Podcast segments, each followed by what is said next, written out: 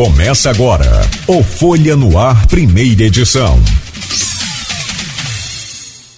Segunda-feira, dia 2 de maio de 2022, está começando pela Folha FM mais um Folha no Ar. Ao vivo em 98,3, emissora do Grupo Folha da Manhã de Comunicação, ao vivo também no Face, no YouTube, no Instagram. Bom, deixa eu trazer o bom dia aqui da nossa convidada, numa semana aí em que o, o Folha no Ar, né, será de, de, de, de, alta, alta frequência feminina, o que é extremamente bom, positivo para a gente ver aí as nossas mulheres também no campo político né, se destacando. E Natália foi uma dessas mulheres que se destacou muito bem na última eleição e acabou se projetando aí para o cenário e agora estadual com uma projeção também né, na eleição, se vencer para nacional, que é a pré-candidata a deputada federal. Professora Natália, bom dia. Prazer revê-la aqui através do programa. Seja é, sempre bem-vinda a este Folha no Ar. Bom dia. Obrigada, Cláudio. Obrigada, Luísio. Né? Um bom dia. Bom dia para vocês. Bom dia também para todos aí que nos assistem e nos escutam né, nesse momento por dedicarem um tempinho, né, para estar tá aqui também acompanhando. Sei que tem gente aí que falou, ah, vou assistir, com certeza vou estar tá lá. Então, agradecer, né, agradecer o espaço e também é, por essa semana que vai ser tão feminina aqui, né. Bom. Legal, muito obrigado, Natália. Aloysio Abreu Barbosa, bom dia, seja bem-vindo. É sempre bom ter você conosco aqui neste Folha no Ar. Desculpa, perdão. É, bom dia, Cláudio Nogueira. Bom dia, Natália. Obrigado pela presença. Bom dia, sobretudo, você ouvinte pelo streaming telespectador do Folha no Ar. Nosso bom dia é sempre especial, duas categorias que sempre nos acompanham nesse início de jornada e hoje, especialmente início de semana, início de mês, né? São os taxistas e motoristas de aplicativo.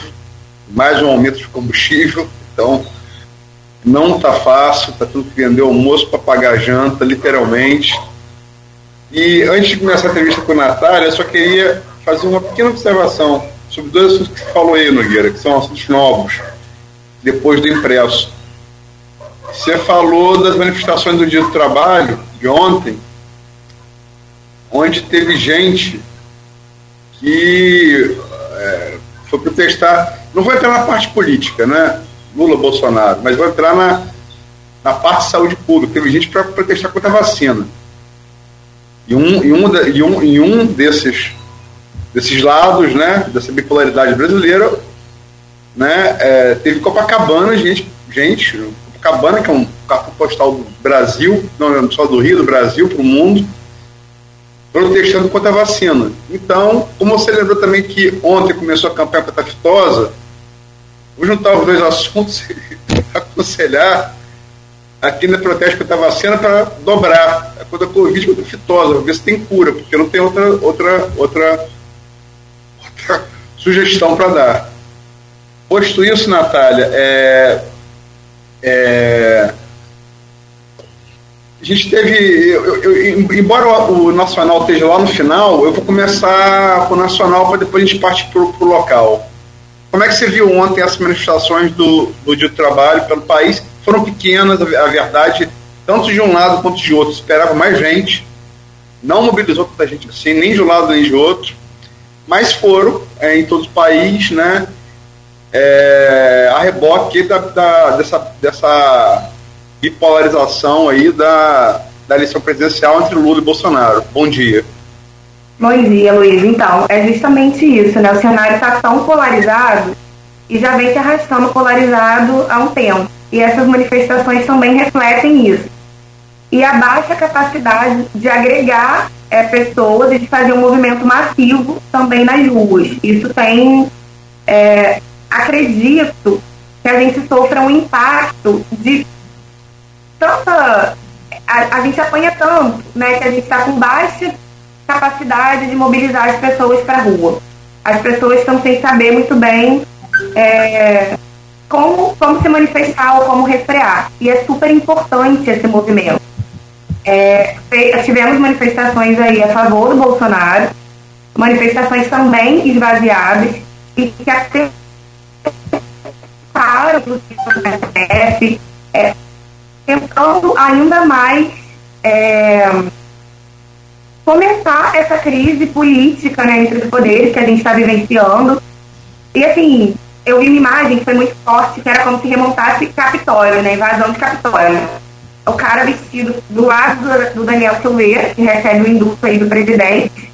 Então a gente tem o cara vestido com aquelas, aquelas roupas assim, né, de bicho, segurando uma placa do Daniel Silveira, em menção à própria Marielle, né, Franco, que é a, a, a, é, placas tornaram muito populares é, Rua Marielle Franco, né, que a gente falhou, inclusive, Fontanato, e até hoje para cobrar restituição do matar a Marielle, e o Daniel Silveira ali, né, em cima de um palanque discursando. Então isso também é muito simbólico. É um dia extremamente importante, que é o Dia dos Trabalhadores, é um dia que a esquerda reivindica para defender os direitos trabalhistas, para pleitear, por exemplo, reajuste salarial, para dizer que a gente precisa conquistar ainda mais direitos. Os trabalhadores nesse país estão sob ataque constante desde o Temer, né? Antes a gente já via um movimento de desemprego e tudo isso, e isso se acirrou a partir do Temer. Então agora a gente chega ao número alarmante aí de quase 500 milhões de desempregados. É, tem um sociólogo, que é o Ricardo Antunes, que ele vai falar sobre o desalento, o que é a situação de desalento. O trabalhador que não tem mais nem condição de procurar trabalho, porque procurar trabalho custa dinheiro. Você precisa preparar seu currículo, você precisa imprimir seu currículo, você precisa estar com uma roupa apresentável, você precisa se alimentar na rua. Então a gente chega numa situação que o mercado de trabalho não, não tem como absorver. A gente está vivendo um capitalismo né, altamente financiarizado também, que não investe no setor produtivo. E aí a gente tem é, especulação e tudo isso. Logo, uma taxa de desemprego exorbitante, a, falta de investimento no âmbito produtivo e o Estado que não busca regulamentar ou intervir nessa situação. E aí, o assunto do desse dia tão importante que é para gente, a gente tem as manifestações que buscam acirrar o desgaste entre os poderes. Que está aí colocado o ataque ao STF, num desrespeito. Assim, eu queria trazer também a falta de entendimento do conteúdo democracia por essas pessoas que dizem democratas, mas não são em verdade, porque desconhecem o sentido, desconhecem, por exemplo, a divisão de poderes do Estado, não respeitam as divisões de poderes, afrontam permanentemente. E só para lembrar hoje, trazendo o Nacional para Campos, né, o projeto convoca um ato, tem concentração agora às 8 horas ali no antigo Índio. É, então, assim, servidores estão chamando a, os servidores de campos de Goitacazes para pleitear aí reajuste salarial, sete anos sem reajuste. Os salários dos professores foram reajustados, mas de grande parte das categorias ainda não. Tem categorias aqui em Campos que recebem abaixo do salário mínimo. Então essa é uma luta que esse projeto vem tocando e hoje faz uma concentração aí em Carriata em direção à prefeitura. Então aproveitar também o espaço para divulgar a luta trabalhista aqui em Campos. Né? É, só para finalizar assim, eu quero colocar que historicamente tudo que a gente conseguiu em termos de direito foi com muita luta. Então, se a gente teve né, a consolidação das leis do trabalho, que depois esteve em xeque aí no governo Temer, né, e perdurou em xeque, sendo ainda mais atacado porque Bolsonaro. Falar disso é muito importante é, no dia de ontem e hoje, que a gente está falando sobre o Dia do Trabalhador, que ele dizia o seguinte: é, é, é, você trabalha. Natália, deixa, desculpa. Então, olha aí, trabalhador. Você quer ter emprego, que nem direito. E a gente está fragmentado, a informalidade crescente, alarmante. E é isso, uma situação em que a gente carece de tudo. Né? Que as pessoas voltaram para a fila do outro, que as pessoas estão cozinhando em, em uma ata de enfim, ato, porque não tem dinheiro para gás. Essa é a situação que a classe trabalhadora vive hoje no nosso país. É muito sintomático da crise econômica, da crise política, disso que está colocado aí. Está falhando, você está tá, tá, tá, falhando um pouco o sinal. é, picotou alguns trechos. Você, é, notou isso também, Nogueira? Sim, sim, até o microfone acabou ficando fechado aqui. Tá, é, tá dando uma, uma, uma picotada assim, conforme observou a Luiz, eu ia até falar antes, durante a sua fala, te interromper, pedir até para repetir esse trecho final que você falou aí. Vê se vai ficar. Se, se falhar, fala comigo durante. Que eu vou tentar fazer o seguinte, vou tentar ir para a sala, onde é mais tá falhando, falhando, Já está falhando. Hoje conosco o Aloysio Abreu Barbosa, o programa que tem o um oferecimento de Proteus, Serviço de Saúde e Medicina Ocupacional, Unimed Campos, Laboratórios Plínio, Plínio Bacelar e o apoio de Unicred Norte Lagos. Aloysio, eu volto com você e agora conexão ok, tudo ok com a Natália. Ah, tranquilo. É, Natália, vamos, a gente falou no Nacional, que a gente vai abordar no, no último bloco, vamos partir para o, como diria Capi, para o nosso canavial. Saudoso Capi. É, a gente está com uma crise é, aberta aí na Câmara de Campos. Né? Ela, na verdade, na verdade essa, essa, crise começa lá no dia 25 de maio do, é, do ano passado, na aprovação do Código, Código Tributário. Ele era um racha na, na, na base governista, que era ampla. Isso vem tombando de lá para cá, né? E é, se acirrou, explodiu de vez é, Fábio, Fábio, presidente Fábio Ribeiro, né, eleito no primeiro biênio, tinha até dezembro para marcar a eleição da mesa diretora, marcou para o dia 15 de fevereiro, é, teve conselho de Garotinho, que é o líder do grupo dele, né, o ex-governador Antônio Garotinho, a se colocar para votar com 15, com que, quer dizer, são 25, você com 15 é a maioria folgada, é a maioria simples, né? é, botou com 13, é, houve ali uma defecção, né, e perderam a eleição, e por conta de um suposto problema no voto de Nildo Cardoso, a eleição foi anulada, houve ameaça de, de, de, de suspender mandato da, dos três vereadores, que é uma coisa impensável, né, da oposição, enfim, é, também tentativas da oposição também de, de, de, de, de que não foram exitosas. Foi, foi judicializada a disputa. Quer dizer, como é que você vê isso, Natália? É, tá uma situação tão complexa, né? Assim, porque os trabalhos legislativos eles estão também atravancados. Melhorou, gente? Vocês estão me ouvindo direitinho? Melhorou. Botar? Beleza. Melhorou. Qualquer coisa, só sinalizar. Então, assim, é, a rotina legislativa paralisada em várias sessões. E o que a gente percebe, ou tenta perceber, assim, é o que está por trás disso que é na verdade uma disputa de poder. A Folha também já veio aí sinalizando né, em algumas é, matérias uma disputa de poder entre dois grupos. Parece um feudo. Eu falo assim, gente, olha só que, que preguiça, né? Eu, eu, dá até uma. Por que isso? Porque essa história tende a se repetir infinitamente e dois grupos tentarem pleitear é, e fatiar a cidade. O que está por trás disso também a gente vai ver assim na exoneração dos cargos, na quem é nomeado, quem não é nomeado. Então a gente vê que a cidade, ou seja, a coisa pública, os equipamentos de saúde, os equipamentos da infância, da juventude, da assistência social, estão sendo fatiados por conta de interesses políticos e de promoção pessoal, que é, é absurdo, né? O que está por trás é, dessa crise também, que hoje aparece como crise da Câmara é, na verdade, uma fatiação da coisa pública para cumprir interesses pessoais, visando eleição tanto de 2024 quanto agora de 2022, né, do, do grupo Barcelar, do grupo dos garotinhos. E é, é horrível. É assim, é uma situação de como é que a gente pode deixar que a nossa cidade fique entregue a esses grupos corriqueiros, né, grupos históricos que disputam como se fosse de fato um feudo ou sua casa, o quintal da sua casa. A Câmara, a Assembleia Legislativa é o quintal da casa.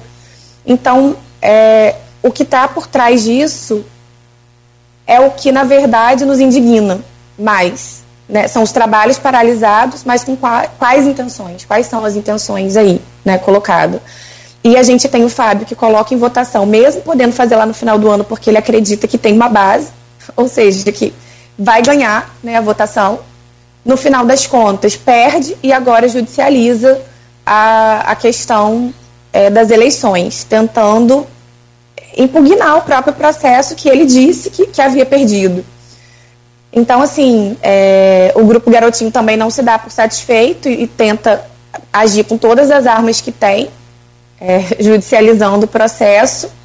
Mas o que é mais pesado para a gente é como a coisa pública, na verdade, que a gente deveria defender essa res pública, né? A coisa pública se transforma no quintal da casa ou ao bel interesse e prazer daqueles que ocupam o cargo público. Então, novamente, é, é de uma política extremamente patrimonialista, que considera a coisa pública como sua coisa própria.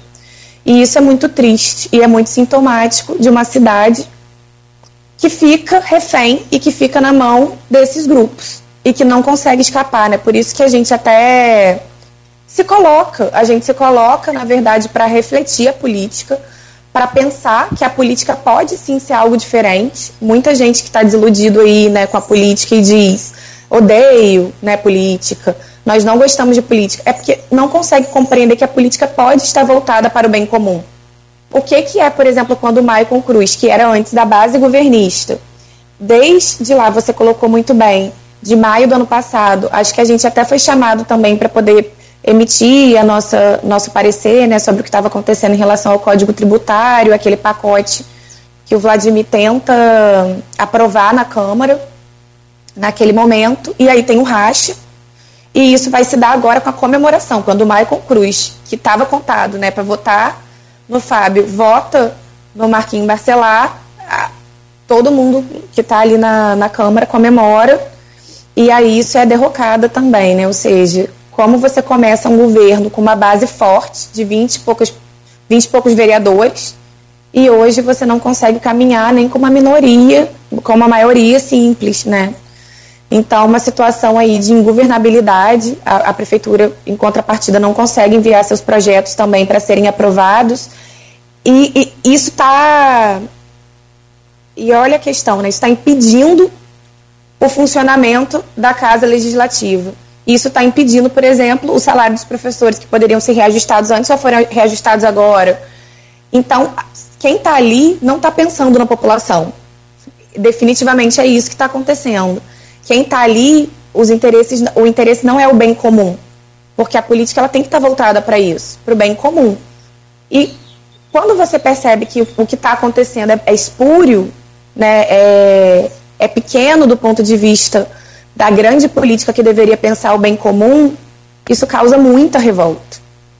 Isso causa revolta porque você percebe que, na verdade, é patrimonialista, clientelista, os equipamentos fatiados pelos vereadores. Então, quando você percebe assim, uma enxurrada de gente que vai ser demitida quando uma decisão não foi acatada ou quando um grupo se colocou diferente, que autonomia é essa para representar os interesses do povo que essas pessoas têm? Não tem. Está cada um ali pensando em si no cargo político que quer alcançar, no poder que quer que quer alcançar. É poder, né? É como Maquiavel, é o que fazer para me manter no poder. Então eu vou fazer para me manter no poder. E é isso que a gente vê é, se reproduzindo em campos também, assim como em outros lugares, mas em campos também. E aí, com toda a nossa formação de uma cidade conservadora, de uma cidade coronelista, e isso vai se reproduzindo indefinidamente como, como feudo, disputas de grupos que permanecem aí, né? É, é muita discussão é complicado porque qualquer, qualquer disputa polarizada, falamos da nacional anteriormente, os ânimos tendem a ficar muito acirrados, né? E hoje a política é muito feita da eliminação da, do, do, do contraditório, quando, quando deveria ser o contrário, né? Você tem, tem que ter opinião, tem que ter divergência, né? A atividade parlamentar vem de falar, né, é, de trocar ideias, que nem sempre são as mesmas, né? Como é que você é, encara como política, que tipo, teu mandato foi muito bem votado em 2020, vamos falar disso no bloco posterior, essa coisa de é, se você faz se você faz uma crítica, você faz uma crítica a um dos lados envolvidos, a, a, a assim, é, teve esse erro aqui, esse erro pontual aqui. É, aí o cara tende a falar que você está aliado com o outro lado. Quer dizer, é, é um mundo bipolar, só existe dois lados. Você vê algum lado, algum desses lados, garotinho e bacelar, sem erro nessa disputa? Impossível, né? Impossível, justamente pelos motivos que eu elenquei. Ambos os grupos, eles são patrimonialistas. Ambos os grupos, né, eles utilizam, na verdade, do que deveria ser público para promoção pessoal. Eles utilizam, na verdade, da própria população quando a população está sofrendo né, com as mazelas do que deveria estar tá acontecendo na Câmara, do que deveria estar tá sendo decidido, do que deveria estar tá sendo encaminhado, e isso não tem celeridade, isso não anda, é porque não existe pensamento coletivo de estou pensando na população. O tempo inteiro é sobre seus próprios interesses. Então, assim, os equívocos dos dois grupos também que lideram e que disputam como feudos é, é são, são gigantescos. E, e ambos sem pensar na real política, né? Que a gente pode falar assim, de pensar na população. Porque se pensasse na população, não agiriam da forma como agem. Então, assim, é, você falou de algo que é muito importante dentro de uma democracia, que é a preservação e a existência das minorias poderem existir, da pluralidade, do contraditório. É, inclusive, a Marilena Chave tem um texto muito, muito bacana que vai falar sobre isso, que a, a democracia, ela reivindica o contraditório. Quando eu tento eliminar aquilo que, que ataca as minhas ideias, porque é isso, as ideias devem brigar. E quando a gente está se colocando aqui também, não é um ataque pessoal, e que as pessoas não entendam isso como ataque pessoal, porque não é. Nem conheço, não conheço ninguém, né, pessoalmente. Para dizer, ah, é boa ou má pessoa. Eu não estou falando sobre as características da pessoa eu estou falando sobre uma forma de condução política. Então, assim, ou de, de ideias. E isso fica muito marcado em algumas falas. Por exemplo, quando determinados políticos, não vou nem usar de, de A ou B, né? Dizem, por exemplo, eu conversava antes de, da gente começar com o Cláudio, quando anuncia, ah, porque eu dei essa casa. Ah, porque o cheque cidadão, né? Agora a gente deve ter um outro benefício aí, que é o cartão 8K na assistência porque isso foi dado pelo meu governo. O que, que significa, qual é o peso que isso tem? É de você formar no imaginário das pessoas mesmo a questão do favor e da troca, né? Ou seja, é, eu te prestei um favor e agora você me deve é, me deve, por exemplo, voto. Isso é compra, né? Então, assim, esses grupos governam dessa forma. E isso é muito é muito pesado. Você colocar nas costas da população essa política do favor e não entender a política pública de fato como política pública e como direito, porque você fere a própria lógica da cidadania. Você não tem direito porque, simplesmente pelo fato de você ser ser humano e ser cidadão. Não, você vai ter direito se você vier aqui comigo. Foi isso mais ou menos que esteve reproduzido naquele discurso na Câmara entre o, vereador, né? Eu, eu, não sei se foi o Juninho, prefiro nem citar o nome porque eu não lembro né, o nome, com o Michael. Você esqueceu que você tem vários cargos, não sei aonde, que seus apadrinhados estão em tal cargo? Independente da onde, você quer ser independente da onde.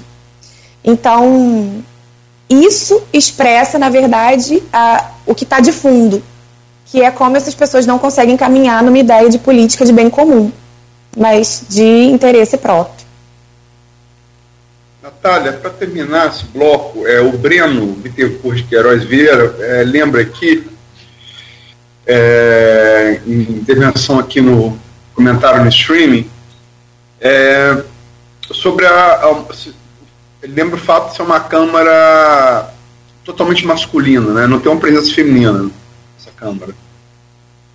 Que quebra até uma tradição, campos desde Dona Antônia Leitão, né? É, é, várias vários parlamentares, é, é, Odisseia, é, Ivete Marins, né, é, Dona Penha, enfim, presenças de várias parlamentares femininas, é uma Câmara exclusivamente, exclusivamente masculina. Você acha que isso, é, independente da, da, da, questão de gênero, isso contribui para esse quadro de, de, uma polarização assim tão acerrada quando está quando, quando tá essa Câmara? Por quê? É, é, claro que a gente não pode dizer assim também, né? A representação pela representação. Por exemplo, ah, eu quero mulheres porque mulheres é, serão ótimas parlamentares, porque mulheres serão ótimas vereadoras, simplesmente pelo fato de ser mulher. Não é isso, né? Mas é óbvio que a representação importa. A gente tem uma sociedade extremamente diversificada, só que essa diversificação ela não se apresenta né, ali. É, mas como eu estou falando, eu não quero só que seja mulher, eu quero que seja mulher e que defenda as pautas que eu acredito também. Porque não adianta você colocar alguém que no final das contas vai estar tá votando é, nessa mesma base. É preciso romper isso, esse ciclo de famílias que se reproduzem e se perpetuam indefinidamente no poder aqui em Campos de forma conservadora, elitista também, é, e que exclui o povo, ou seja, que não consegue partilhar o poder. Eu quero que tenha mulheres, mas mulheres que partilhem o poder. De mulheres que disputam pautas reais das mulheres que estão sofrendo, das mulheres trabalhadoras, que têm seus trabalhos invisibilizados. Porque hoje não se considera trabalho, por exemplo, trabalho doméstico. Então é importante falar, inclusive, nesse dia do trabalhador, trabalhadora, que foi ontem hoje, que o trabalho que vocês, mulheres, desenvolvem no âmbito doméstico economiza trilhões de reais né, para o sistema capitalista. Porque se não fosse esse trabalho, se gastaria muito mais, deveria se gastar, inclusive, em políticas públicas. A política estatal não deveria ser familista, ou seja, transferir para a família uma responsabilidade também que é do Estado. E eu quero mulheres que pautem isso, que pautem essa briga e que discutam isso. É, só que é óbvio que isso também se expressa nessa polarização. E, como eu estava falando antes, isso reflete a nossa própria formação do território, das relações sociais campistas, que são relações, além de patrimonialistas, patriarcais, que são relações também marcadas pelo racismo que estrutura a nossa sociedade. Então, isso tudo está lá. Né? A Câmara é um espelho de como é a sociedade campista. Eu não, tenho, assim, isso não é enganoso. Essa polarização que está ali é um espelho do que acontece nas relações sociais aqui, sabe? nessa relação entre Estado e sociedade civil e de como essa sociedade civil também é tratada e da baixa capacidade de articulação e de enfrentamento ao que está colocado aqui. Então, é, a ausência de mulheres é, é completamente destrutiva, destrutiva mesmo para a política. Porque pautas que tenham um comprometimento com a luta feminina, elas não, não estão sendo tocadas ou se estão, porque a tendência é essa, né? Inclusive, pesquisas vão apontar que ter mulheres é, é, muito mais fácil que as mulheres pensem os problemas das mulheres. E é por isso que é tão importante. Quando a gente fala do direito à creche, quando a gente fala de, de conquistas na saúde, de direito a pré-natal, seguro, a gente está falando de mulheres que possam pensar isso dentro do poder legislativo, dentro do poder executivo. E por isso é tão importante que a gente seja representada. Nós somos maioria da população. E aí chega na Câmara de Campos, nenhuma mulher. O que, que, isso que, que isso fala sobre a sociedade campista? Eu acho que é hora da gente colocar a mão também na cabeça, todo mundo, né, a população de forma geral, e pensar o que, que isso fala sobre a gente. Por que, que é só um homem majoritariamente branco que está lá representado? Isso diz muito sobre a nossa formação e sobre quem nós somos ou sobre os valores que a gente defende. Falar sobre valor, eu gostaria também de falar um pouco sobre valor. Porque quando acontece isso nas polarizações e nas demissões, nas exonerações, ou então na contratação e nomeação de pessoas, tem um pouco disso também. Que as pessoas costumam, e isso tem muito a ver com a polarização, acreditar irrestritamente em pessoas e não em projetos. Então, quando eu, eu, venho né, e estou falando, não como candidata ainda, mas como pré, né, ou nas eleições passadas, eu tive a oportunidade foi de vocalizar um projeto. Um projeto que não é meu, um projeto que é coletivo, um projeto que foi construído por muitas pessoas, de diversos setores, que foi trabalhoso, que foi custoso, mas que foi muito bonito também de ser construído. Porque cada um é, deu um pitaco ali, né? Então, na verdade, aquele projeto não é meu, foi vocalizado por mim. Isso é importante que as pessoas tenham a compreensão, porque elas se focalizam em pessoas e aí é como um jogo de futebol. Estou com aquele time e não abro. E por isso talvez a decepção aí dos garotinhos também, né, com a sua base, porque esperavam essa fidelidade. Tô contigo e não abro, porque te foi propiciado determinados cargos ou determinado apadrinhamento em diversos setores.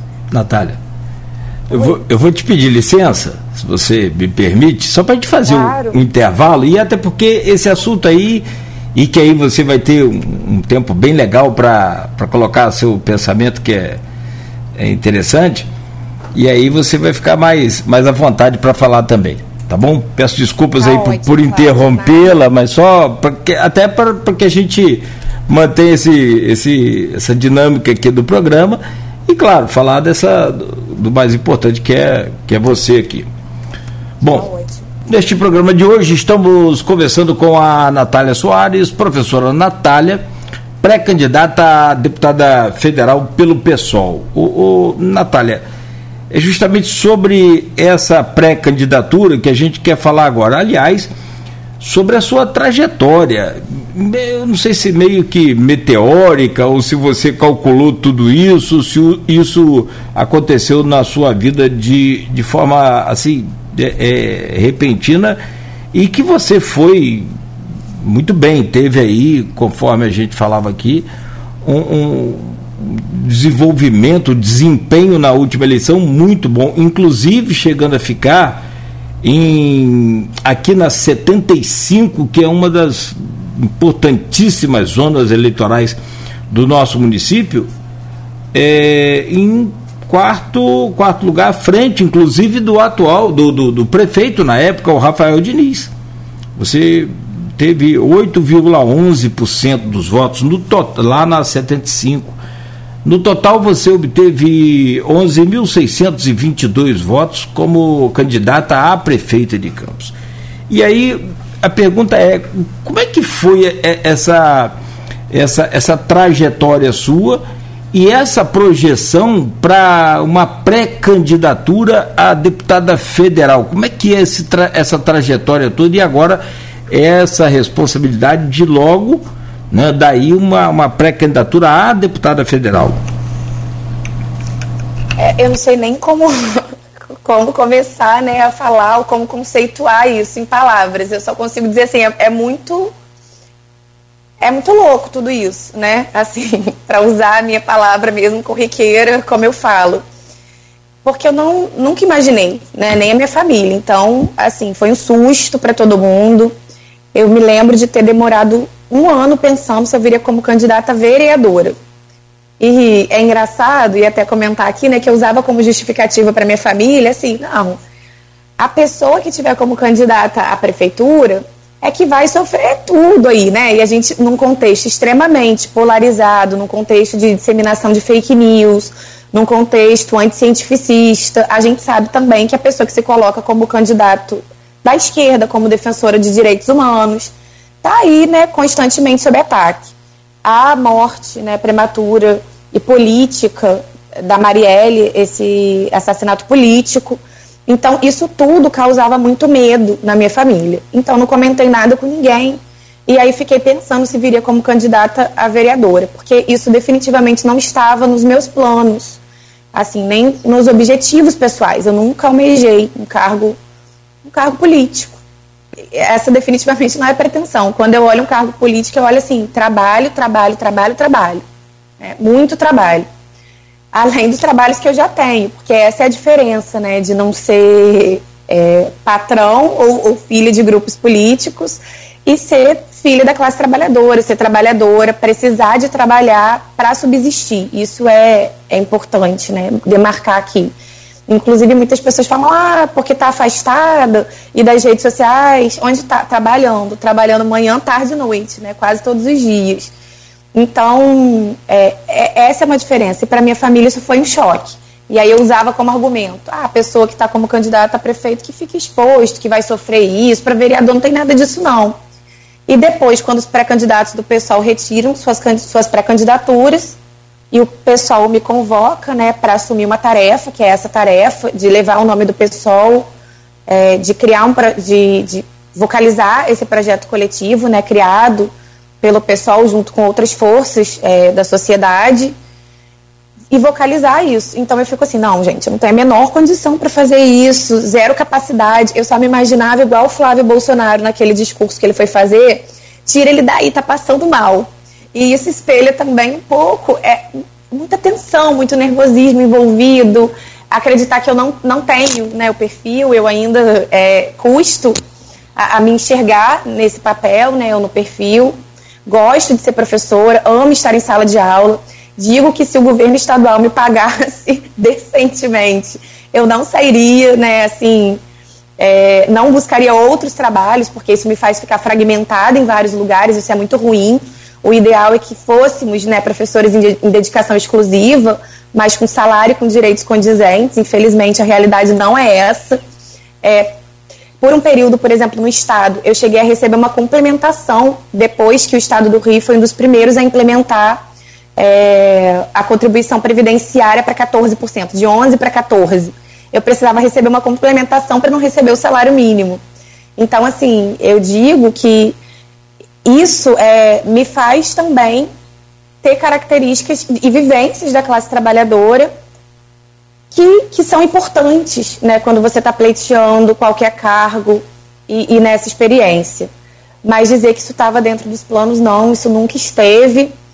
E foi realmente assim surpreendente, acho que para todo mundo, para nós também do partido, né, a gente com pouco recurso financeiro. Isso eu acredito que eu já coloquei até numa outra entrevista.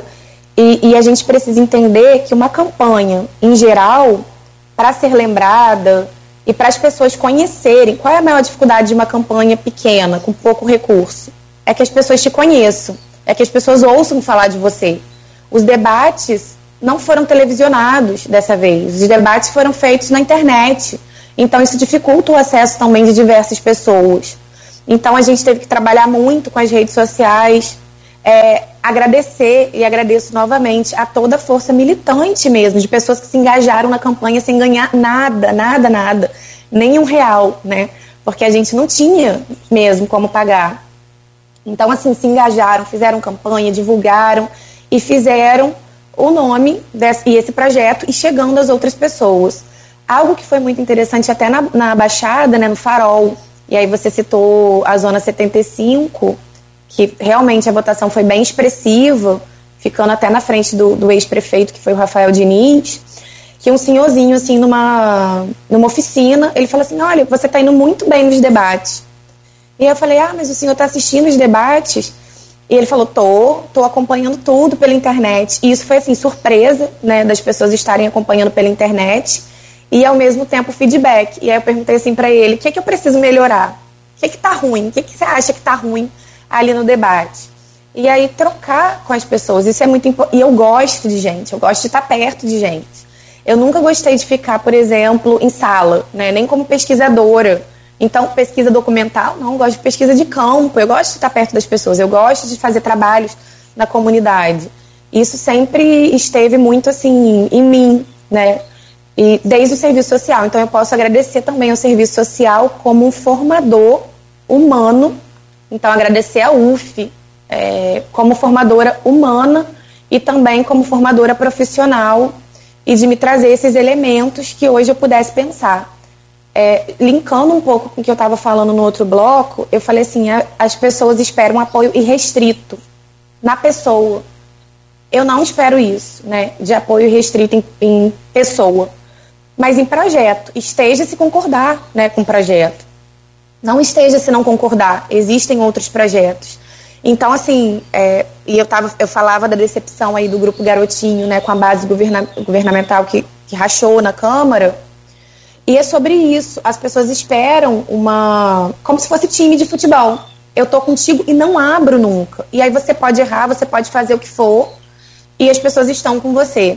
Eu não quero isso, né? Eu quero que, que quando eu errar, porque eu vou errar, né? E eu sou humana, que as pessoas me sinalizem o erro, que as pessoas é, re, falem comigo, não concordo com isso que você fez, né? Eu não quero mais estar contigo, porque as pessoas defendem valores. Eu luto por uma sociedade que as pessoas vão defender valores, valores éticos, valores políticos, e não pessoas. É, porque defender pessoas é muito frágil e causa, inclusive, essa polarização que a gente está vendo aí, né, no âmbito nacional, no âmbito municipal, desses dois grupos. Então, a nossa defesa tem que ser em projetos, em, em valores éticos, em valores políticos, né, que a gente acredita. É sobre isso, assim, quando eu penso a minha trajetória e penso essa surpresa também que causou, eu acho que as pessoas sentiram isso. E eu acho que elas sentiram sinceridade de alguém que se mostrou o tempo inteiro em construção, como eu ainda estou. Então não tem nada acabado aqui. Quando a gente acha que a gente chegou, que a gente conquistou, a gente para de, de almejar, a gente para de buscar, a gente para de conhecer. E eu nunca quero estar pronto nesse sentido. Eu quero sempre me colocar em processo, em construção. É, e que eu seja sinalizada dos equívocos, dos erros, que tenha crítica, não eliminar o contraditório, porque isso é ser também defender o valor democrático em si, que permite o contraditório, que permite a diferença de opinião. É pensar sobre isso. Mas foi assustador. Minha família chorando, minha mãe, ninguém, né, é, é político. E a minha família, assim, é uma família que, que lutou muito para que eu tivesse e reconhecesse o valor do estudo. Então, a minha mãe sempre dizia: olha, eu precisei deixar o meu, né? Minha mãe não terminou o ensino é, é, secundarista, ela não terminou o ensino médio. Meu pai também não. E tudo que ela falava era: a única coisa que eu posso deixar para você é o estudo, estuda. E quando eu comecei, eu fiz 18 anos, eu queria trabalhar, ela falava: não, agora não, você vai para a faculdade. E com todo o sacrifício do mundo, né? Ela lutou junto com outras tias que também são professoras, com, com meu pai, para que eu reconhecesse o valor, valor e a importância de estudar, né? Então, é um pouco disso, assim, pensar na trajetória política, de, de também se engajar para dizer assim, se não nós, quem é que vai dizer aquilo que a gente acredita? Em algum momento, eu lembro de, um, de uma conversa que eu tive com a minha mãe, que ela falava assim, não, mas aí a gente apoia outras pessoas. E eu falei assim para ela, por que sempre tem que ser o filho dos outros? A se arriscar, a, a dar o corpo, a colocar a cara? Por que não, né? Os nossos e os nossos filhos também para dizer aquilo que a gente acredita e aquilo que a gente pensa. Então foi um pouco disso, assim, né? Pensando aí a história, né? E a minha trajetória. Natália, deixa eu fazer uma pergunta. Você falou que pensou em primeira vereadora. É, embora você tenha sido muito bem votada, eu acho que. Acho não, acho que depende da opinião. Acho que depende. É, tenho certeza, é um fato, depende da opinião. Você, Bruno Calil, foram as revelações da eleição. Né? Ninguém, todo mundo esperava que o Vladimir fosse bem votado, que Caio fosse bem votado, esperava que Rafael fosse ser muito, muito melhor votado do que foi, né? foi muito mal votado. Teve um, perdeu mais de 100 mil votos de uma eleição para outra, isso não, é, não é pouco não é pouco voto em lugar nenhum do mundo, né? 100 mil votos. Acho que nem na China isso, isso é pouco voto. Né? E perdeu. É, e você, Bruno Calil, né? Foram, foram as revelações. É, Bruno, Bruno Calil ficou em terceiro e, e você em quinto. É, você ficou raspando ali, Rafael, muito pouco. Agora, Bruno Calil teve apoio de, de um desses grupos que estava falando agora, o grupo Bacelar, né? Como é, me definiu um vereador, que eu não vou citar o nome, que é, hoje é ex-vereador, como é que estava que tava naquela, naquela campanha para a reeleição, alavanca no canto. Campanha com alavanca no canto, né, todo vapor, né?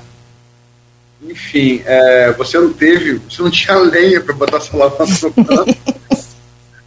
Mas é, é, a pergunta é, não seria mais fácil começar como vereadora e não seria mais fácil agora tentar uma pré-candidatura à estadual? O mais fácil nunca é, é, às vezes o que a gente escolhe, né, também. é, seria mais, mais fácil mudar o mais lógico? É, o mais lógico. É porque a questão também é assim, né? Como a gente se projeta, como a gente se coloca, que debate a gente pretende fazer. Analisando até a própria trajetória, se o pessoal não lança candidatura né, para a prefeitura, a gente está cerceado do debate. Porque para a vereança tem inúmeros candidatos.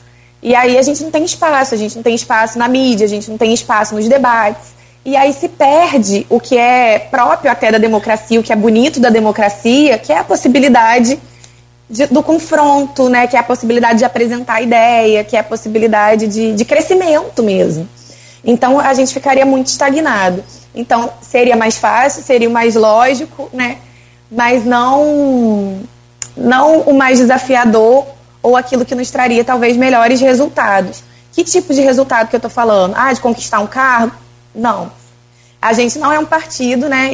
Eu já falei isso algumas vezes, eleitoreiro. Então, para Campos dos Goitacazes, para o Norte Fluminense, a gente está apresentando ideias e a gente quer, na verdade, que essas ideias cheguem até as pessoas.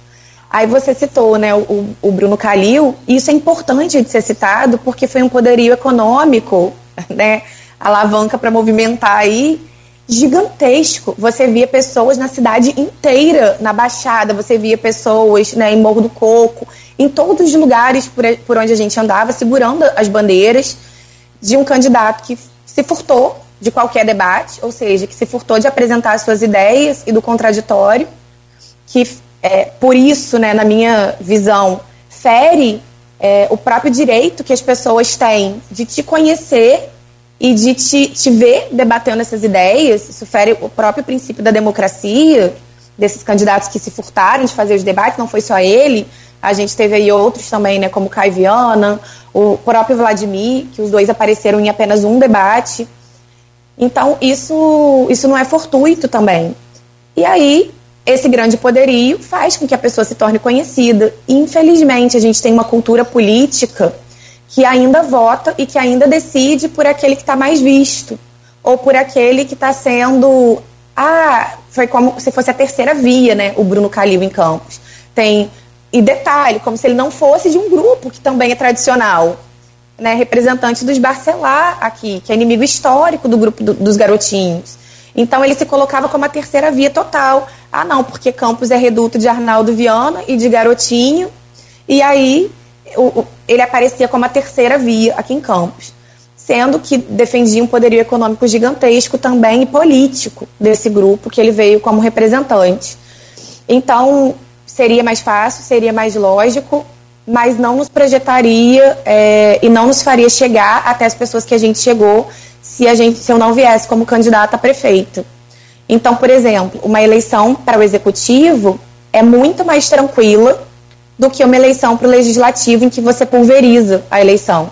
Então, são muitos candidatos, isso torna mais difícil que você seja que você seja vista. Agora, estadual, nada garante também que é mais fácil ou mais lógico. Em 2018, o Jean ele foi eleito com menos votos do que a Dani Monteiro no Rio de Janeiro, né, para deputado estadual.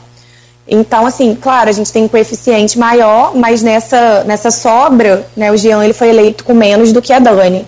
Então, o, o, o cenário é muito instável ainda, né, e precisa se ver a concretização das votações, efetivamente, para se dividir. Então, é isso que está colocado e, e, essa projeção que a gente pretende alcançar é as nossas ideias chegando, não é uma projeção de um cargo é que as nossas ideias elas ganhem capilaridade. E a gente percebeu isso durante a eleição. Como tem campo para a esquerda, como tem capilaridade para as nossas propostas, como as pessoas escutam. O que a gente não tinha, dinheiro para fazer chegar a todo lugar, né? O que os candidatos gastaram com o impulsionamento das redes sociais, a gente teve menos, muito menos do que isso para fazer todas as campanhas do pessoal, né, em campos. Então, é realmente assim desproporcional. E como eu estava falando da cultura política, infelizmente ainda as pessoas votam porque acham um santinho com número, né, na rua, no momento, porque tá vendo o número estampado nos carros ou então nas bandeiras e aí aquele número fica na cabeça. Isso também é marketing, né? E o marketing é uma estratégia extremamente importante, uma ferramenta muito importante e foi nessas eleições pandêmicas em que o debate ele foi diminuto a gente reduziu muito, né? Não podia fazer comício, de fato, e, e, certamente, né, acertadamente não se podia fazer isso, porque a gente vivia um momento grave na pandemia, né, no Brasil.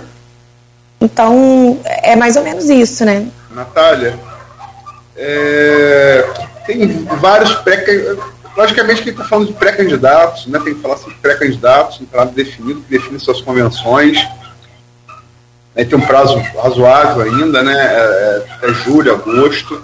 Sim. É, é, mas você tem representante, já, já tem pré-candidaturas anunciadas já. Fala, fala, fala aqui, aqui de campo, né? Você tem no grupo dos garotinhos, falar que está no poder, né?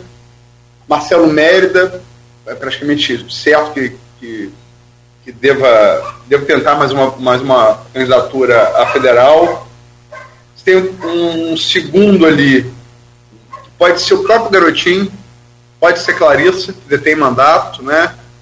Que tem uma questão pessoal, que é a questão da maternidade, que pode levar ela, né, que tem, tem, que ser respeitada, levar ela a tentar um mandato a estadual, talvez até a senadora, cotada até a senadora. É, você tem é, é, no grupo é, de Rodrigo, ele vai tentar a reeleição a estadual, mas é uma.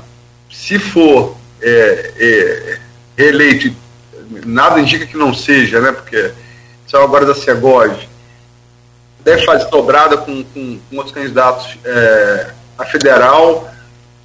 Como é que você pretende? Tem Caio Viana, né, que deve, deve também é pré-candidato federal, foi muito bem votado, foi o segundo colocado na eleição. No segundo turno ganhou com muito pouco, foi muito pequena diferença. Você já enfrentou uma briga de cachorro grande em 2020. Como é que você pretende é, enfrentar essa, essa mesma briga de cachorro grande aí em 2022? É, é briga de cachorro grande mesmo, né? Mas eu acredito assim que os votos dados ao PSOL não são os votos também né, desses grupos. E aí disputar essas pessoas que a gente também não conseguiu chegar. É andar mesmo os territórios, é tentar uma articulação com o Norte Fluminense, já iniciada. É, acredito que, assim, lugares onde a gente teve pré-candidaturas, né, do pessoal também ao executivo, ou a vereança nas eleições passadas, a gente fazer uma articulação maior na região dos lagos, no Norte Fluminense, Itaperuna, São Fidélis, e da gente conseguir de fato ouvir as demandas desses locais também e se apresentar como uma opção de, de articulação né, do Norte Fluminense em defesa do interior, em defesa. É, de, essa palavra desenvolvimento é muito ruim, né? Eu não gostaria de usá-la. Mas, assim, de pensar.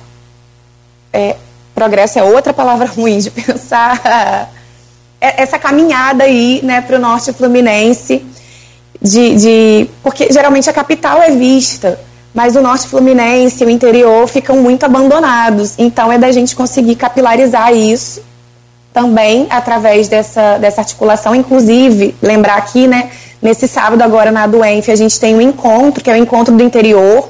A gente tem algumas figuras aí confirmadas, tem a Rafaele Galossi, que inclusive é pré-candidata também a deputada estadual. A gente tem o Glauber, né, que é, vai ser pré-candidato aí, é pré-candidato a deputado federal. Então, o Geucimar. E esse encontro do interior é importante para pensar isso, é, é, expandir essas redes, né, não só pensar o nosso próprio território, quanto também as demandas dos municípios adjacentes e, e da região. Pensar é, é a partir da região.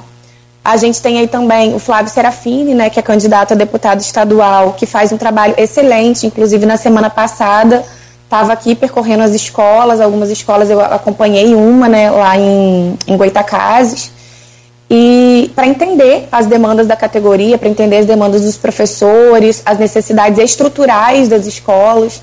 Então, nessas andanças aí, à frente da comissão é, de educação da ALERJ, tem feito um trabalho impecável, de lutar pelos direitos dos servidores, para que de fato o Estado pague os triênios, é, que agora está aprovado, para que a categoria tenha né, reajuste, para ampliar as horas para 30 horas. Então, assim, é, esses trabalhos são muito importantes e vêm sendo desenvolvidos. Então, a gente também pretende se articular em, em diversas dobradas, né, para que a gente ganhe amplitude. É dessa forma aí que a gente pretende enfrentar essa briga e disputando votos que a esquerda é, pode conquistar. Porque eu entendo que os votos, por exemplo, do Caio, né, do, do, grupo do Garotinho, não é o voto da esquerda. Que dirá agora que o Caio ele troca de partido. Então, assim, pode conquistar nessa cultura política que a gente tem? Pode conquistar porque a nossa campanha é muito frágil economicamente não consegue chegar? Sim, né, existe tudo isso, que faz parte da própria cultura e da conjuntura. Mas a gente está aí né, para se colocar, para dar a cara a tapa também e para anunciar é, uma cultura política diferente. Então, eu acho que a gente não deve se furtar de fazer essa luta e nem de travar esses debates que são necessários, né, de disputar e de falar, olha, é, é possível uma cultura diferente, é possível uma cultura política diferente. Então, esse é nosso papel, né? Esse é o papel que a gente vem cumprindo e que a gente pretende cumprir novamente. Perfeito, Natália. São 8 horas e 18 minutos. Eu vou te pedir licença novamente. Tem um intervalo e aí a gente volta para falar um pouco também sobre a corrida ao Palácio das Laranjeiras, o Guanabara, e também a presidência da República nessa divisão que o país vive hoje aí, agora com o posicionamento oficializado aí pela direção do, do PSOL também, né, que rumo vai tomar nessa, nessas eleições é, a presidente da República, e você comenta tudo isso no próximo bloco. Programa de hoje estamos conversando com a Natália Soares, professora Natália, pré-candidata a deputada federal pelo PSOL. Volto com você Aloysio, neste bloco, por favor. Natália, é, esse final de semana, como Nogueira destacou no, acho que no bloco anterior, é, bem lembrado, é, o PSOL definiu é, seu apoio à pré-candidatura de Lula a presidente. Né?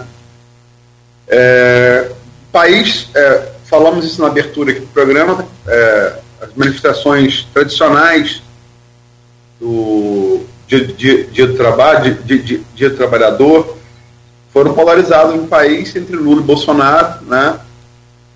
Como é que você está vendo, é, que observador né, internacional local vê isso? Né? Como é que você vê essa disputa? Em que diapasão você acha que ela está se dando e vai se dar? É, tem uma estimativa, né, assim, é, positiva em relação à candidatura do Lula de vencer né, essas eleições, apesar da enorme polarização. Também existe uma estimativa de que Bolsonaro não aceite nenhum resultado e o que ele já vem fazendo, inclusive, é afrontar os demais poderes, é colocar em xeque o funcionamento né, das urnas, como funciona o próprio mecanismo tradicional de votação, é sinalizar uma possível ruptura, inclusive democrática. No dia 7 de setembro ele tentou fazer isso, também com pouca força, colocando os tanques de guerra na rua, é, buscando aí o apoio dos militares. É um governo extremamente militarizado. A tentativa de armar também parcialmente a população que o apoia. A gente viu aí o ex-ministro, inclusive da educação, dando tiro, né, sem querer, enfim, com uma arma. Então, assim, isso caracteriza o governo Bolsonaro também. O, o, a falta de apreço pela democracia, até pela democracia liberal, que é o que a gente tem, né? A democracia burguesa aí. Então, nem a isso ele tem apreço. Então, a gente tem que. O Bolsonaro ele volta a crescer aí nas pesquisas, 34%, né? As últimas pesquisas têm apresentado. É, de possível, um, num cenário em que ele vai, né, para o segundo turno, e o Bolsonaro aí tendo 34% é uma base muito grande, ele volta a crescer depois de Moro, desmascarado, né, cai e, e decide retirar sua pré-candidatura, então nesse cenário ele volta a crescer. Muito polarizado, tem até uma tirinha bacana do André Dahmer que eu vi ontem, que é a questão da terceira via, né, que é a tentativa da terceira via, como se fosse um anãozinho, não sei se vocês acompanharam, tentando colocar fogo assim nos pés de um gigante, né? Então, vários entre os dedos assim colocando um palitinho de fósforo. Então, é assim, não faz cócegas, não existe terceira via, não é possível. Pro PSOL, falar do PSOL em relação ao apoio que saiu na conferência eleitoral agora nacional, né, a Lula, é muito difícil, não é confortável, né, não é, como eu posso dizer, não é feliz esse apoio. Assim, é, é contra muito reveses, inclusive dentro do próprio partido. O partido não sai dessa e desse apoio sem nenhuma fissura. Isso é real, né? É, é complicado o processo de discussão e das ideias em debate. É muito complexo, só que é um cenário que a gente precisa escolher entre a barbárie ou o mínimo de civilidade. Entende? É um projeto que está colocado, já que não existe terceira via possível, que a escolha vai ser entre barbárie e civilidade, novamente. E aí, quando, quando a gente tem, por exemplo, a figura do Ciro nas eleições passadas, né, apresentado como candidato da, é, da terceira via e que ele simplesmente lava as mãos nesse processo e tenta equivaler Bolsonaro a Lula, Lula a Bolsonaro, é, é o não entendimento, na verdade, do que estava sendo colocado no país naquele momento de análise de conjuntura. Então, isso é muito complexo, né? Tudo isso é muito complexo. Ao mesmo tempo, a polarização é muito ruim, porque isso reduz a vida mesmo, né? Toda polarização é ruim. Ah, isso é bom, isso é ruim. É complexo. Então, o próprio processo de apoio do pessoal à candidatura do Lula também é complexo.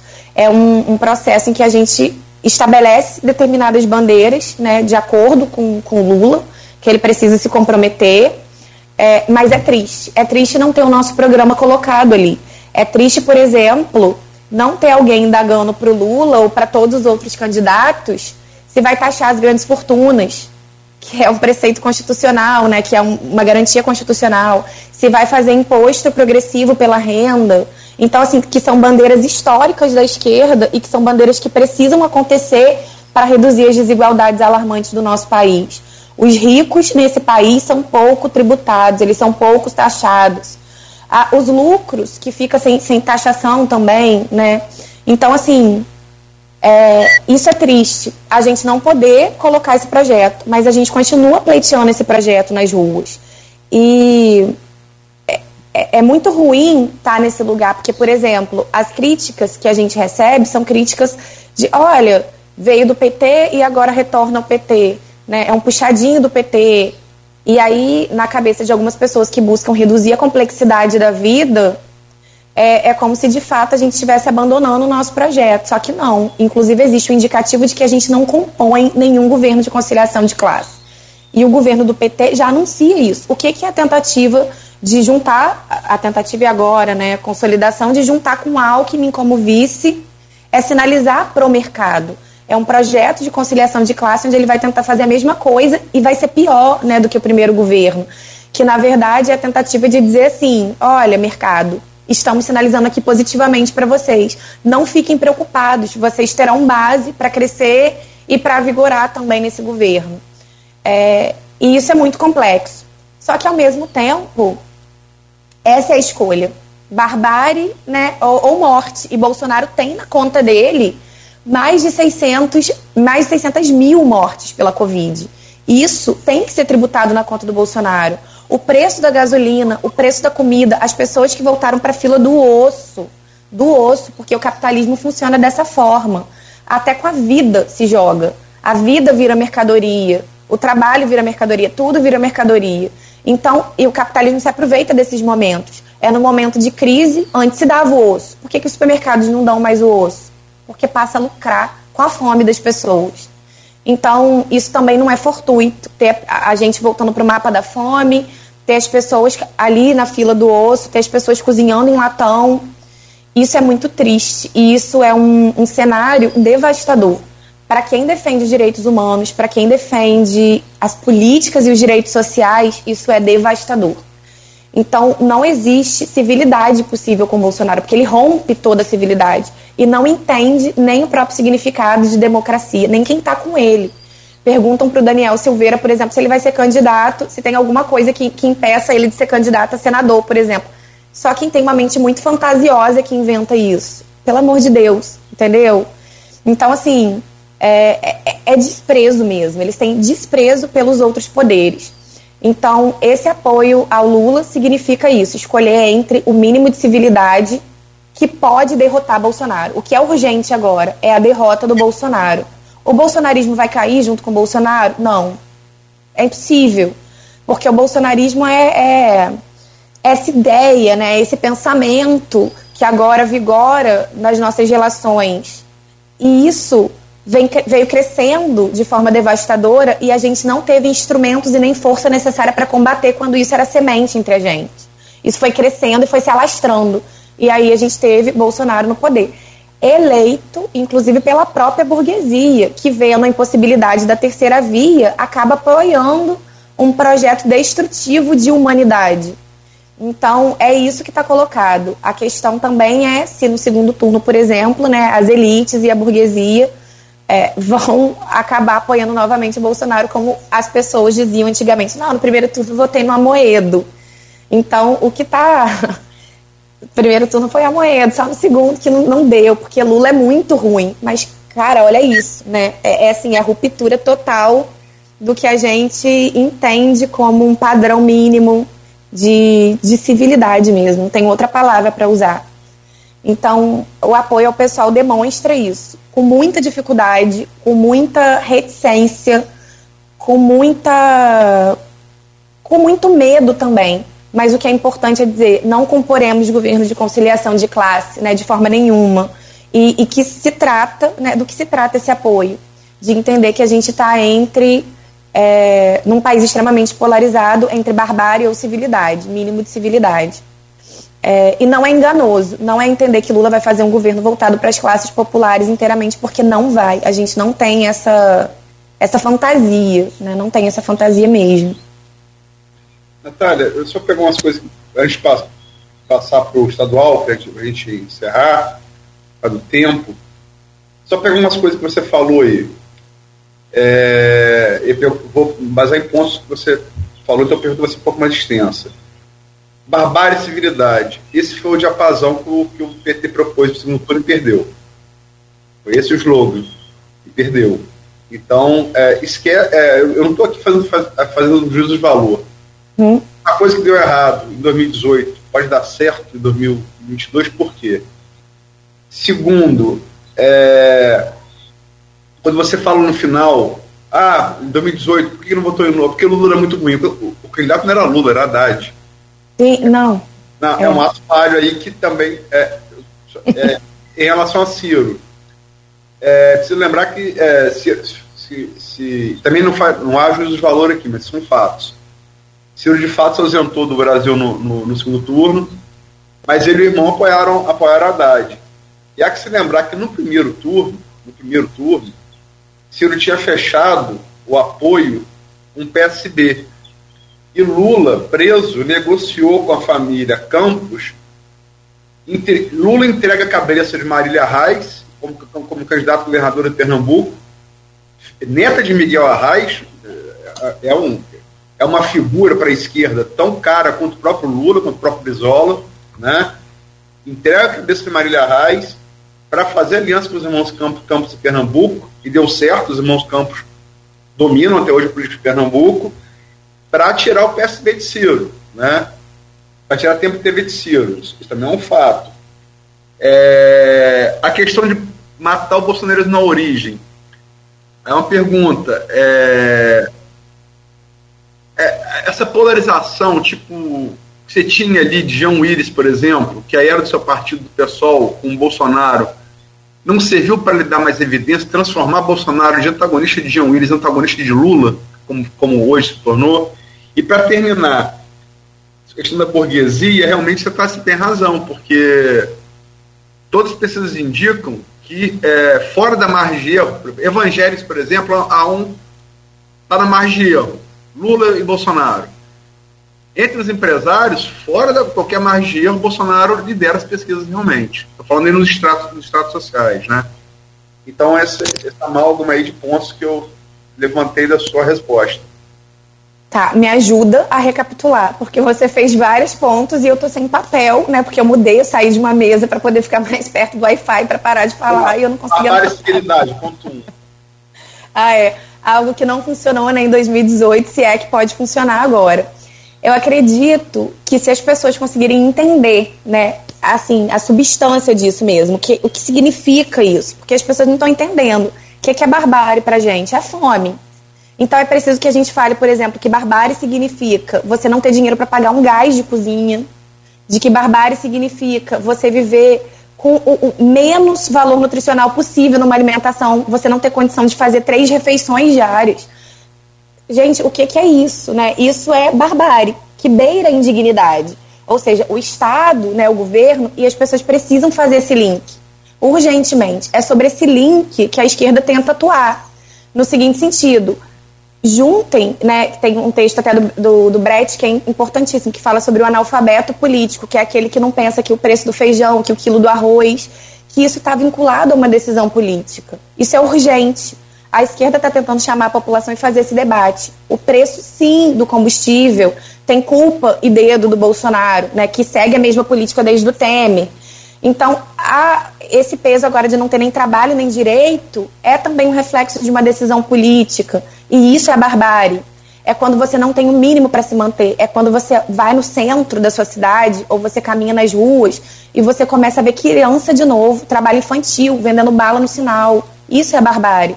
É quando você olha para o lado e vê um quantitativo gigantesco de pessoas que hoje não tem comida, não tem direito à saúde.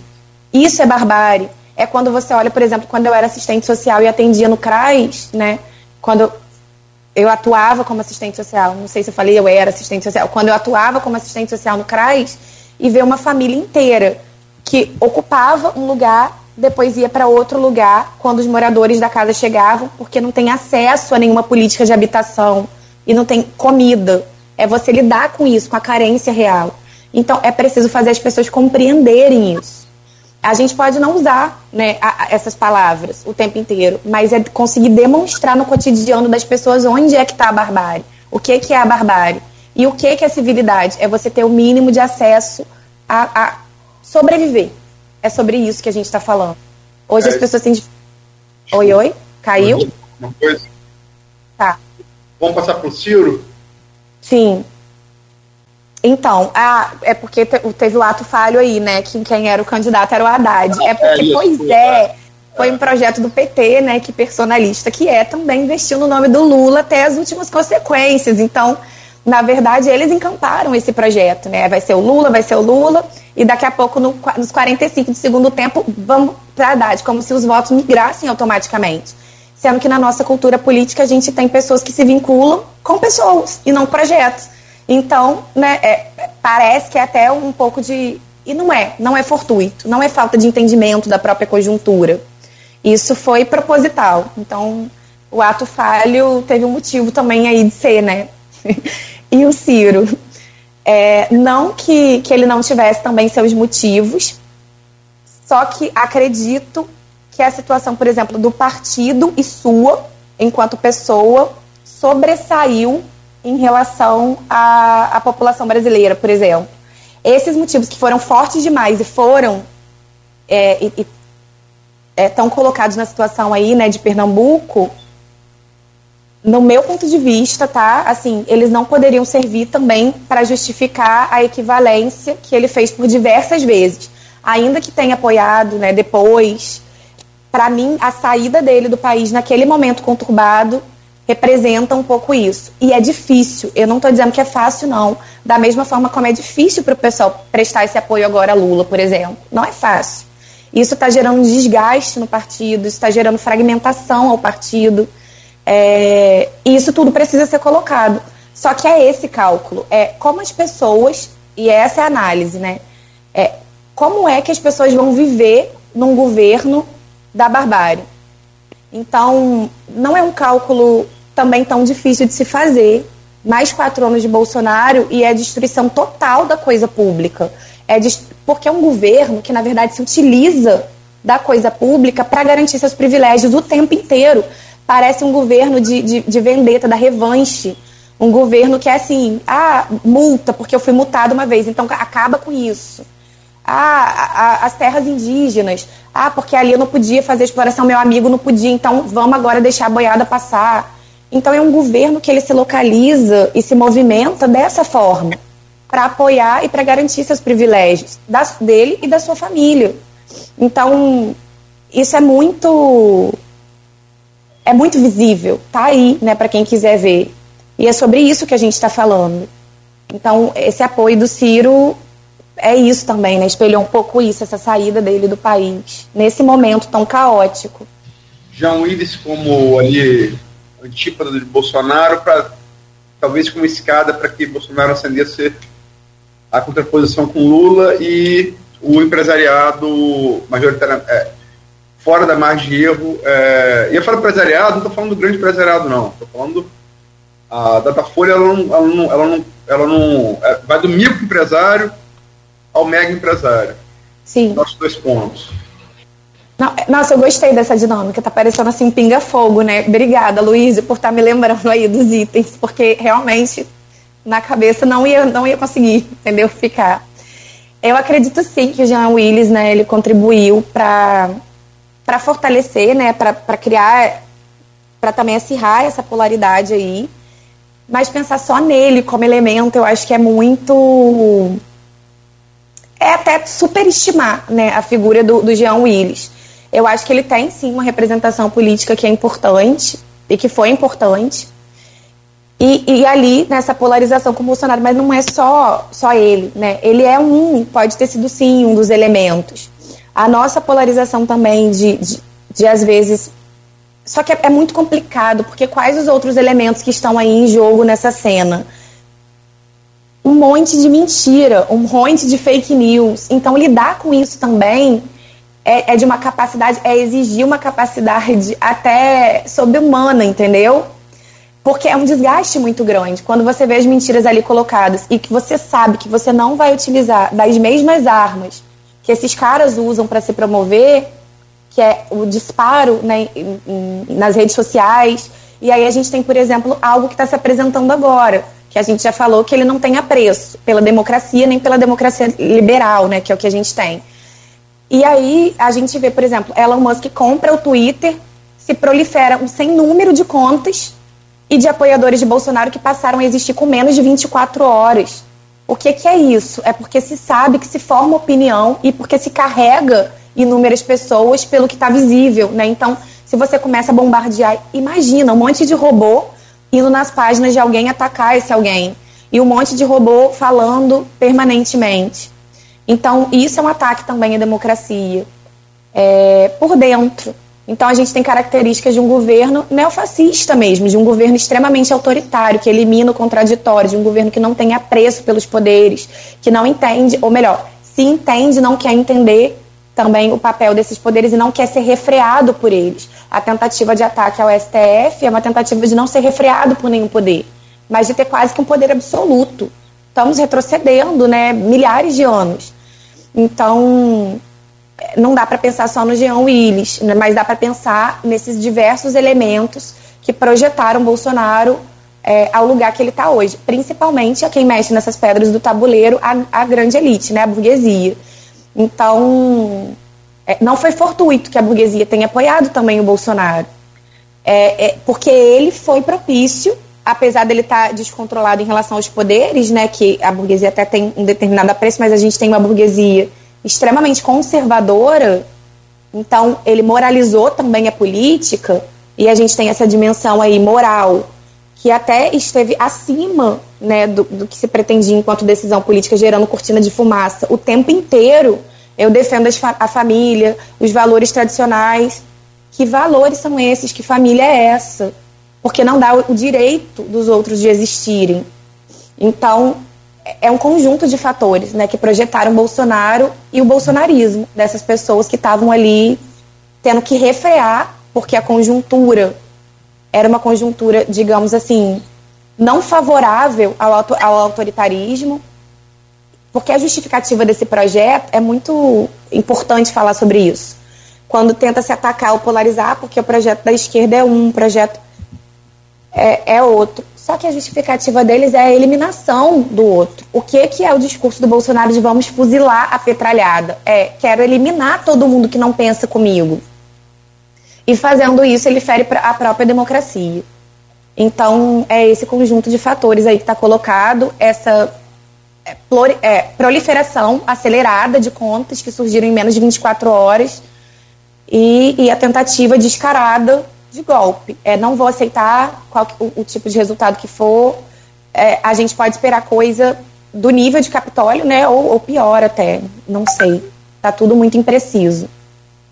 Até porque há, há que se ressaltar o papel, e aqui um general de brigada disse isso, o Francisco Mamed de Brito Filho, que é, chegou a participar do governo Bolsonaro, mas é hoje seu crítico, o papel que Mark Milley teve Mark Milley é comandante do Pentágono, né, quando os militares dos Estados Unidos, quando foi utilizado por Trump, cercado pela, pela, pelas passeatas de júri do Black Lives Matter em Washington, Trump vai bota uma Bíblia para baixo, ali de uma catedral do lado, leva o Mark Milley.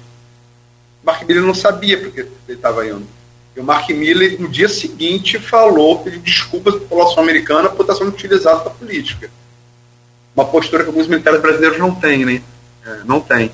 O Francisco Mamed Brito Filho, por exemplo, é um, um exemplo é, é, positivo nesse sentido. O general Santos Cruz, que pode concorrer a mandato eletivo, é um exemplo positivo nesse sentido.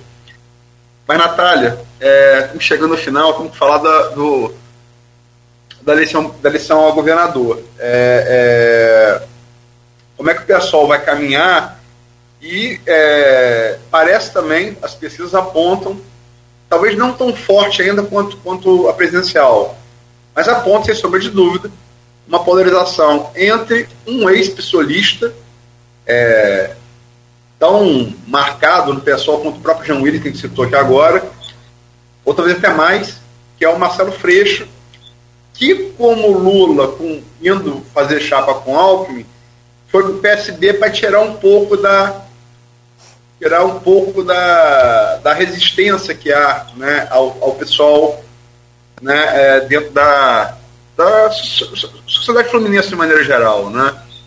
Há, um, há, um, há uma rejeição. Né?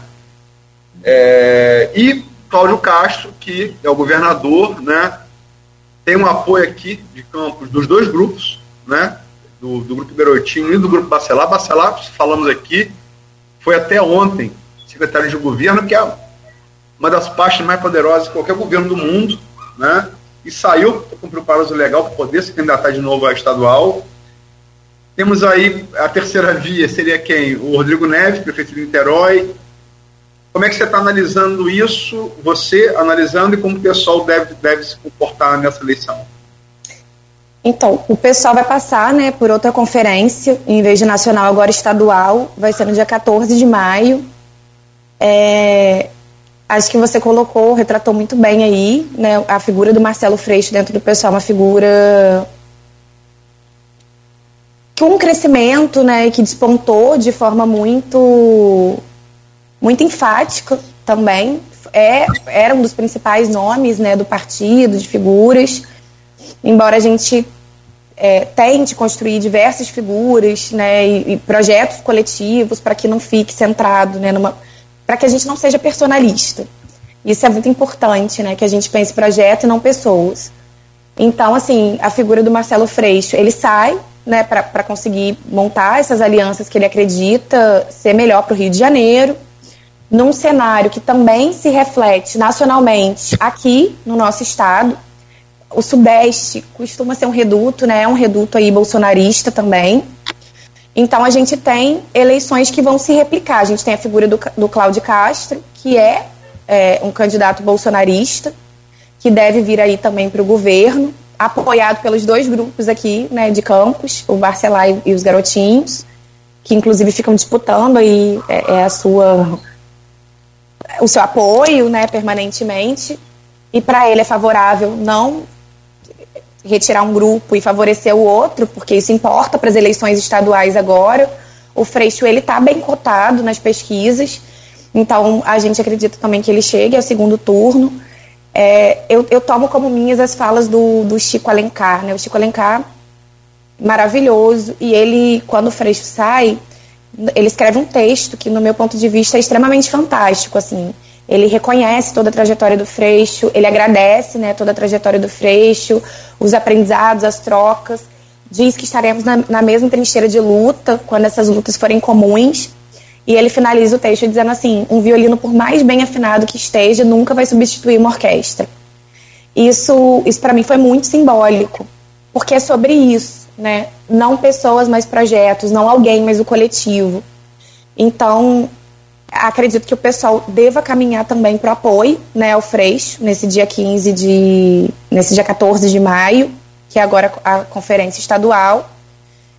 Não sem embates, né? Da mesma forma como nacional. Isso é muito complexo de ser feito. É um antigo companheiro também de partido, mas existem diversos desacordos né, com as alianças, com o próprio, próprio caminho tomado, por isso utilizar essa fala aí do Chico Alencar Então, existem muitos desacordos, mas acredito que o caminho do pessoal seja favorável ao apoio também ao Freixo para com esse, esse objetivo principal de desmontar Bolsonaro é, nesse ano, entendendo que o bolsonarismo, que é essa base de sustentação aí ideológica, né, essa cruzada ideológica do Bolsonaro, ela não está encerrada agora.